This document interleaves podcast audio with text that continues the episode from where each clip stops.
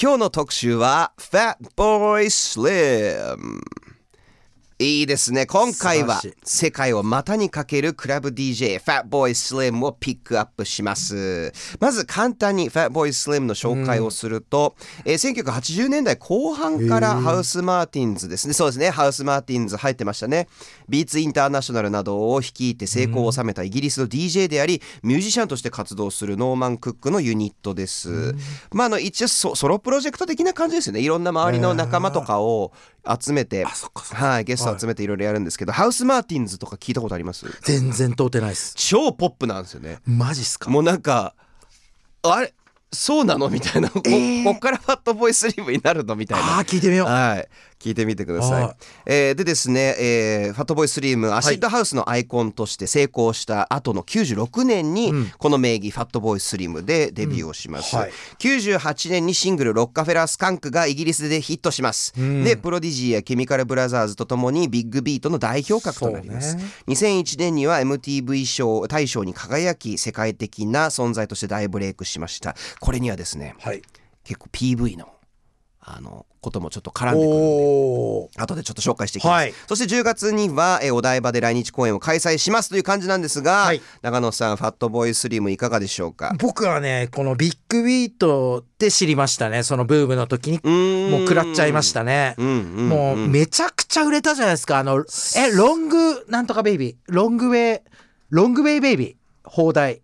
あロングウェイベイビーがロングウェイベイビー、ロングウはい、ェイベイビーが大ヒットしたですよ、はい。それでもう私ももう他に漏れずあのー買いまして。で聞いてましたけど印象としては当時ねはい。当時はプロディジーがまあまあ今も好きなんですけど、うんうん。ちょっとロックでちょっとダークでっていうとこがプロディジー好きだうんたんです。うんうんうんでケミカルブラザーズはなんかスティックな感じで好きだった中でファットボーイスリムは明るいなんかパーティーソングって感じではい。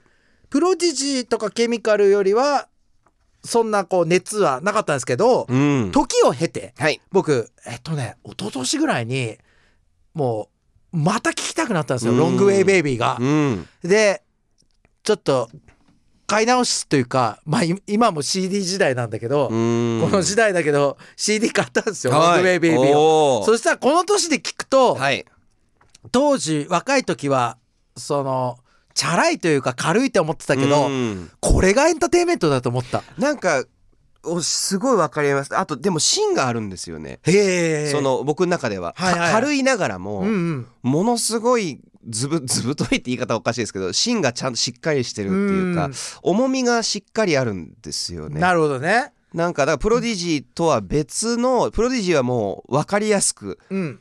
もうバババババーンってやってくるんですけどちょっとハードな感じでやってくるもんね。そうです。ビジュアルも。うん。ファットボーイスリムは一歩引いた状態でドスンと構えてるみたいな。だからか僕2年前ぐらいに聞いた時はい。これ当時思ってたより深い音楽だなと思った、うんうん。バッドボーイスリムって。すごいんですそれが悪いってわけじゃないけど、はい。バッドボーイスリムって僕さっきも言ったドン・キホーテミュージックに入れてたんですよ。はい。本当に。ただドン・キホーテミュージックは悪いじゃないよ、はい。もうはい。最高だけど、うんあれちょっと違うぞバッドボーイスリムって思って、うんすげえかもって思ったの確かに。なんかあれだよね子供の頃個人的にね、はい。盆踊りとかを軽く捉えてたとするじゃないですかはい。僕が。はい。で大人になってあれ？盆踊りであの盛り上げてる町の偉いさんってすげえんだみたいなああ。結局いや、そうですよ。ねあ、でも、ちょっといいですね。この後ちょっとつながっていくのおで。おすいませんまた後ほど詳しく話しましょう。じゃあ長野さんおすすめソング一曲お願いします。これしかないなっていうかもう日本いまあ言い方気をつけるけど日本でいう不幸な曲うんになっちゃったというか、はい。この曲の本来の楽しみ方でインター FM のこのリスナー聞いてほしいし、はい。この曲が流れると深刻な顔した漫才師が登場するイメージの 曲になってすごい残念な曲なんですよ。あ本当はあのムーラン・ルージュはい。バズ・ラーマ？ンムーラン・ルージュのユアン・マグレーダーとかニコール・キッドマン出たあのサントラに入ってる曲なんですけどあそうなんですか、はい。ですけどもう深刻な顔した漫才師が登場して、はいはいはい。でなんか訳ありの顔の審査員がこう深刻に見てて見たことあります。はい。それから私が今日取り返そうかなっていう。おおそいつらの手から。な なるほど。この曲を。はい、お願いします。聞いてくださいみんな、はちょっと音量上げてくださいこれ、うん。乗って乗っていきましょう、うん。ファットボーイスリムで Because We Can NFM からお送りしている Live Buzz 今日のバズアーティストはファットボーイスリムを特集しています。さあここからは私ミッキーが独自に調べた Fat Boy Slim のエピソードを紹介するこのコーナーをお届け。その名も Mickey's Mouth さあ、はい。Fat Boy Slim まず一つ目のトピックなんですがファットボーイスリムは8歳で音楽業界を目指すんだと感じたと、ビリビリっと来たらしいですよ。これ僕詳しくなくてファットボーイスリムしか知らないんですよ。ノーマン・クックって、はい8歳で目指すってことは先ほどのプロフィール見るなりいきなりファットボーイスリムじゃないんですよね？あー違います。そうですね。全然違うね。ノーマン・クックとして、はい。あのいろんな、えーバンドとかに入って、まあ、ハウスメイツとかが主に途中で入っていくんですけど。すごい。あごめんなさい。8歳ハウスメイツじゃないごめんなさい。ハウスマーティンズにはい。入って、えー行くんですけどあ8の歳。はい。でよく我々の番組ではい。3歳からピアノを弾いていたとか、いやあります、ね、僕ある意味この若さでこれやるんだっていうので、いうん。今までで一番だと思うんですけど、はい。8歳で音楽業界を目指すんだってまず思った理由が、はい。あの家族旅行とかではい車でこう長いこと移動すると、はい。UK を。UK って車移動が旅行でも多いので。で車で旅行とか行ってる間に音楽をとにかくたくさん流してくれてそれをみんなで歌ってるその瞬間がとにかく楽しかったんですって。みんなで各パート歌ったりとかなるほ結構ど本気でこう一緒にライブをするみたいな。ドライブしながら、はい、で未だに小さい箱が好きなんですって、ファットボーイスリムって。うん。そのこう一体感が好きで、えー。でこれここからですよ。はい。なんと15歳から DJ をやってるんです。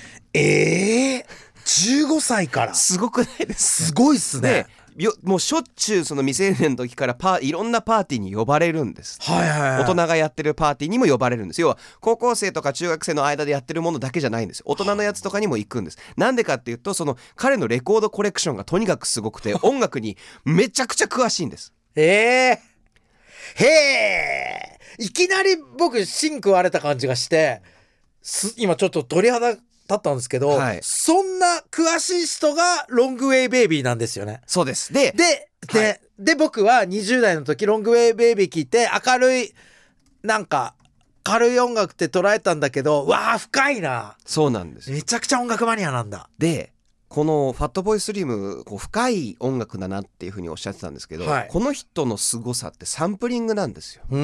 だからもう勝てないんですよ誰も音楽の知識がすごすぎて、うんうんうんだって8歳からこういう風にやるぞって言ってそこからずっといろんな音楽を聴いてるわけじゃないですか。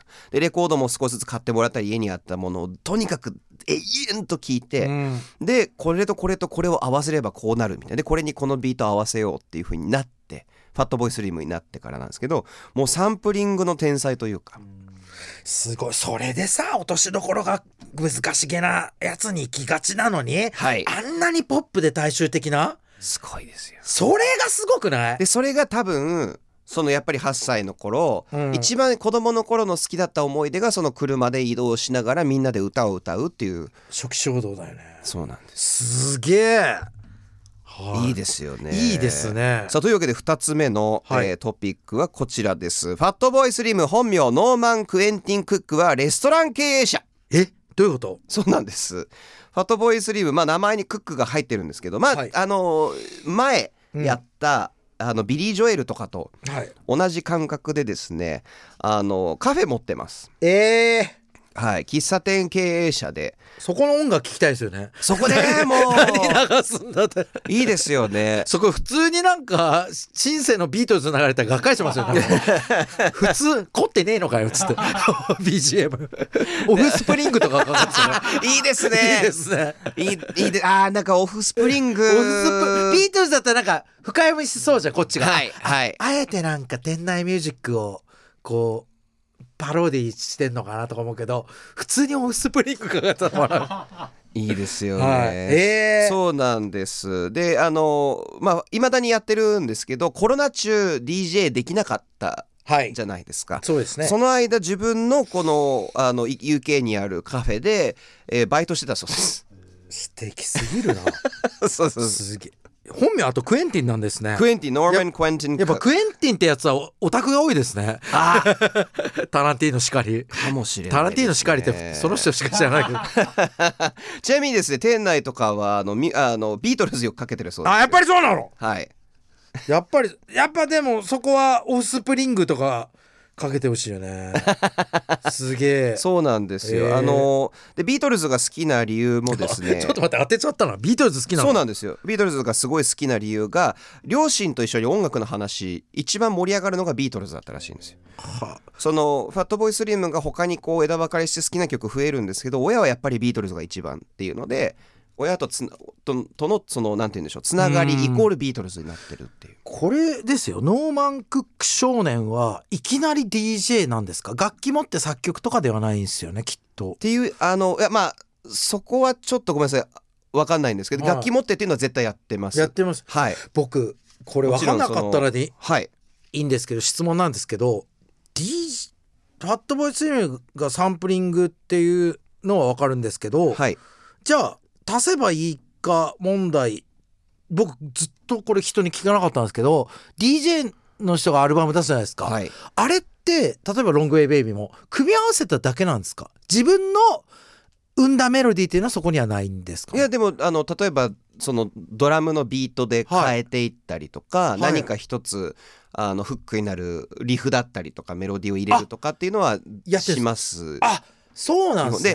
であのドラムサンプルとかがはい。一番うん。よく入れるだけでこう変わったりとかするんですけど、まあそう言うとね軽い 感じで言いますけど本当はもっと難しいんですよ。うんうんうんでもそれできるんですけどこれ実際ファットボーイスリームが確かファットボーイスリームって名前をえーっと思いつくちょっと前ぐらいに、うん。あの UK でドラムサンプル集みたいなの作ってるんですよ。これいいよ使って？みたいな感じで売ってるんですよ。CD 売ってそこでそのドラムサンプルをみんな使えるようにはいはいはい。したりとかっていう。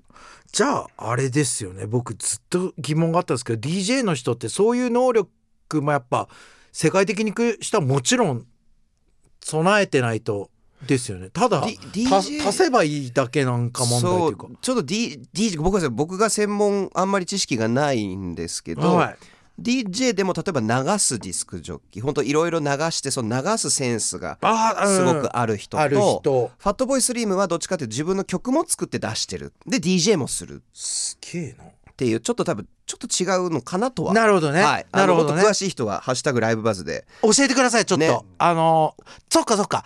は箱にもうその専属 DJ の人はそのレコードを流すののセンスがすごい人もいるじゃないですか。はいで僕が聞きたかったのは例えば「ロングベイベイビー」であったり初期のプロディジとかってつなげてるだけで人の曲をよくアルバムって言うなって思ってたんですよ昔。ああいやいやいや何にも分かってなくて。オリジナルソングですこれはいろんなものを混ぜだからタランティーノですよってことですよね。そうですそうですそうですあ分かりやすく言うと映画の DJ はタランティーノですいろんなもののオマージュとかシーンとか音楽を取り入れて自分のものにしてるじゃないですかで前、はい。長野さんがおっしゃってた、はい。そのいろんな他の人がそれを真似しようとするとうまくいかないっていう。だからそういうことですよね。はい。タランティーノである人はやっぱり選ばれた人間であるってことですね。はい。僕のずっと今聞いてたのはじゃあ足せばいいじゃんって話になると、はい。そんなの全然違うってことね、あと多分足すだけだと曲にならないと思うんですよ、ぐちゃってなって。確かに。確かに。ここのこの部分を取ってビート自ビートはこれのビートにしようじゃあ BPM 変えてみようかな。ここのあのメロディーちょっと変えてみようかな。ってやってじゃあ今度ボーカルで俺こういうフレーズを思い浮かんだからこれそれも入れていいんだ。あもちろんもちろん。例えばボーカルは自分が鼻歌で作ったのを入れたりとかもあるんもちろんありますあります。はあじゃあまさにタランティーノだそうそうですそうです。わかりやすく言うと。そうですそうです。そうだから、D、DJ でもあるんですけどそう作曲もすてかそういうミそういうのもする。さでそれも全部全部 DJ がやるのが DJ って言葉がすごい広いので。僕だからごめんねなんか変なとこ長くなっちゃうけど、はい。はい DJ っていうその概念がはい。自分の中でなく育ったんですよずっと。だからある時その DJ っていう人たちがアルバム出すの見てずるいと思ってたんですよ。なるほどなるほど。なんかカート・コバーンとか一からこうはい。作ってんのにジョン・レノンとかは、この人たち人の曲足してよくこういるなと思ったけどそれはもう全然違うって全ことで、然違います。だ例えばしそれはそのアートだもんね。そうです。ねカート・コバンーンのこのコード進行はこっから来てて足してるだけじゃんっていうのと同じ理屈なんですよ。確かにね。カート・コバーンだってい。っぱいあるからね元ネタね。そうですそうです。でそそれはもう絶対にあることで、ね。映画も音楽も、ね。うん。今までいろんな人が発見して作ってったものをこう借りながら新しいものをまた作るみたいなこれ今度飲み屋で教えてください。飲みましょう。続きは、はい、はい。というわけででもでもこれちょっと面白いんですけど、えー3つ目のトピッめちゃくちゃ面白かった。クいきます。こちらです、アメリカでブレイクしたきっかけが独特な MV これはですね、はい。僕数曲しか分かんないですけど。ちなみに3曲あの3つあるんですよ。え？はい。どれ？どれ？どれ？どれ？どれ？だちょっとどどその2曲っていうのが。僕は、はい。あのね曲名忘れたんだけど、はい。有名なクリストファー・ウォーケンがずっと踊ってるやつ。はい、はい、あと、はい。はいもう一曲は「ライヘンライナー」とかあれか「テレレレ」って言って人類の進化を見せていくやつ。おー。ちなみにあのウェポン・オブ・チョイスですね。クリストファー・ウォーケンが。そうですそうですそうです。あれもあのかなり大きいんですけど。あとねロングウェイ・ベイビーの1曲目かな「ライヘンライナー」ってない違うかな。これあのそういう「ライト・ヒア・ライト・ナウ」っていう曲ですねありますはいあそれです僕がびっくりしたの人類の進化を見せていくんです。これ本人が言ってるのははい。これではないんですけどやっぱ独特な PV 多いですよね。あの教えてください。ファットボーイスリムって。はい。であのですねこれ面白いのがですねセカンドアルバムのそれこそ「ロングウェイ・ベイビー。はい」の時にロッカフェラー・スカンクの、えー PV をはい。それこそ収録しようっていう前日に前夜にですねファットボーイスリムのホテルの部屋にビデオテープ1本置いてあったんですって。はい。で手紙に「君の音楽に合わせてハリウッドブルーバードで踊ってる人を見かけたよ見たら面白いあの見たら面白いと思って送りましたスパイクより」っていう手紙があった。スパイクというとあのはい。スジパイクョーンズさん。ジョーンズ。ジョーンズさんだ。スパイク・ジョーンズとの出会いがこのアメリカブレイクのきっかけになるんですよ。そうなんです。できゃそうなんぜひ見てください。で、はい。あのこれがですね本当にハリウッドブルーバードでホームビデオで撮影しててなんか一人兄ちゃんがすげえ激しく踊っててもう時に人に絡んだりとかしてて、うんファットボーイスリームが言うにはもうクラックヘッドみたいな こうすごいハイテンションなあの踊りを踊る男がいるって思ってこれだって思ったんですって。は結構あのロッカフェラースカンクの PV のこのイメージに不満持ってたそうでちょっとありきたりすぎるって言って、なんでその夜事務所に行っても明日あの中止にしようみたいな撮影を、うんうん。これがいいって言ってそのプロデュース側に見せたらまたいいご冗談をって言われて。そそんな予算予算感ないしチープに見えるから、本当に本ビデオ撮ってるやつなんですけどダメだよって言って、でもこれ確かにスパイク・ジョーンズだねって言ってその踊ってる兄ちゃんスパイク・ジョーンズだ。ええ面白い。でファットボーイスリムはもうそえこれスパイクジョスパイク・ジョーンズって誰みたいな。はいはいはいだっていやいやいやあの例えばねダフトパンクのうん。ダファンクビョークの「It's Also Quiet」の PV の人だよって言ったら、俺その PV 両方一番好きなの。すぐに会うって言って 次の日スパイク・ジョーンズと会うんですけどええ。実はスパイク・ジョーンズこれ送った理由がどうしてもファットボーイスリムの PV 撮りたかったえー、すげえ。スパイク・ジョーンズってバッドボーイスリムのことそう思ってたのが意外だった、うん。やっぱすごい存在なんだよねバッドボーイスリムってね。で「ごめん」と。次の日会って、ん。えっと、スパイク・ジョーンズに対してちょっとロッカフェラースカンクはもうこれ今日かこれから撮るから無理だけど、うん。あの次のやつお願いって言って「プレイズ・ユーああ見たことあるの」これですねホームビデオ。もう完全にホームビデオで。見たことあるかもしれない。ハリウッドブルーバードであのダンス集団がすっごい下手に踊ってるだけの PV なんです。へえで面白いのが MTV 当時、はい。そのまあ一応王として君臨してました、はい。音楽の、そうですよね。テレビの音楽界に、はい。君臨してたんですけどちょっとこうありきたりな PV が多くなりすぎて仕掛けが少なくなって、うんうんちょうどスランプに陥ってた時なんです、うんうんそれでこの「プレイズユーっていうのがまずすごい新鮮でうん。話題になって。で、えー、と1個もう1個挟んでからなんですけど「ウェポン・オブ・チョイス」そのクリストファー・ウォーケンのやつもスパイク・ジョーンズが取ってそういうことだブレイクするんですけどもう一人関わってて。スパイクってスパイク・ジョーンズが、えー、とファットボーイ・スリムを連れて行ってある人に紹介するんですけどそれがロマン・コッポラなんですよ。あ！ああのソフィア・コッポラの兄。あ知らない。ソフィア・コッポラかと思ったけど スパイク・ジョーンズってソフィア・コッポラと付き合ってたんです。はい。ソフィア・コッポラはわかりますよ、はい。でソフィア・コッポラのお兄ちゃんあのがいるんですけど。えー、ロマン・コッポラっていうの？ローマン・コッポラかロマンコ英語だとローマン、あそうそうローローマンなんですけど、ローマン・コッポラ、えー。えーを紹介してコッポラ家とも PV を撮ってるんですね。すげえ。それがギャン「ギャングスター・トリッピン」っていうはい。曲の PV なんです。で台本がい見たことはあると思うんですけどいろんなものがあのいろんななんていうんですか家具がただ爆発するだけの PV なんです。えー、見なきゃ。ドガーンってなるんですけど、台本にはですねなんといろいろ爆発するってだけ書いてあったらしいんですけど この3つがうん。もう特にこのギャングスタ・トリッピンとか、はい。ウェポン・オブ・チョイスがまあわけわかんないじゃないですか。クリストファー・ウォーケンがずっと踊ってるだけうっていう、ん。これが話題になってアメリカブレイクのきっかけになる。すごいね。でこういうやっぱ人がまだやってなういん。もの、うん。でこうちょっとこうある意味その当時をバカにしてるパンクな姿勢の映像がすごい好きらしくて、うんそこからずっとやっぱ PV はかなりもう絶対にそのお金を出して予算側の人の話は聞かないみたいな、うんうんうん。レコード会社とか聞かないで独自でやるって言って。あのブライトンポートオーソリティってあの BPA っていうグループもやってるんですけど、それのあのヒーズ・フランクとかはイギー・ポップがボーカルやっててえー、イギー・ポップの人形はすっごい怖い人形が出てくるんですけいどはそれであの PV 撮ったりとかしてて必ず見るとなんだこれっていうものを撮ってますね。ー、なんか今の YouTube 今のは違う TikTok とかじゃないけど、テレビっていうのが絶対の時に、はい、正直揺るがしたじゃないですか、はい。YouTube とかはい配信が、うん。その感覚に近いよね。MTV ってもうしっかりと予算組んで大体こうやってみたいな、うんうん。日本で言うと絶対崖で歌うみたいな、はいはい。さサビは、はい。そういうのが当たり前の時にすごいパンクだよね。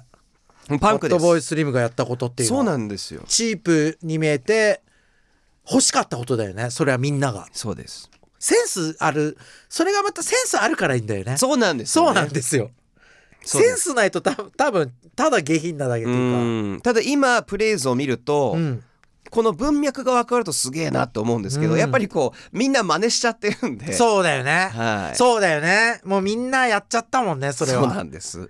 あのなんですがその中でもいろいろ爆発してるこのギャングスタトリッピンはまだあんまりあのないのかなっていう絶対見ます思うのでちょっとまず皆さん聞いてみて、はい。えっ、とビーボとかオフィシャルで YouTube で見れるので、はい。えーぜひ見てください。Take it away. It's Gangster Trippin' by Fatboy Slim Alright お届けしたのは Gangster Trippin'、2曲ですね。いい。PV 今見させてもらってんですけど、はい。めちゃくちゃいいですね。いいですね。もうなんていうの気分がいいというか台本通りじゃないですか 本当に確かに いろいろ爆発する。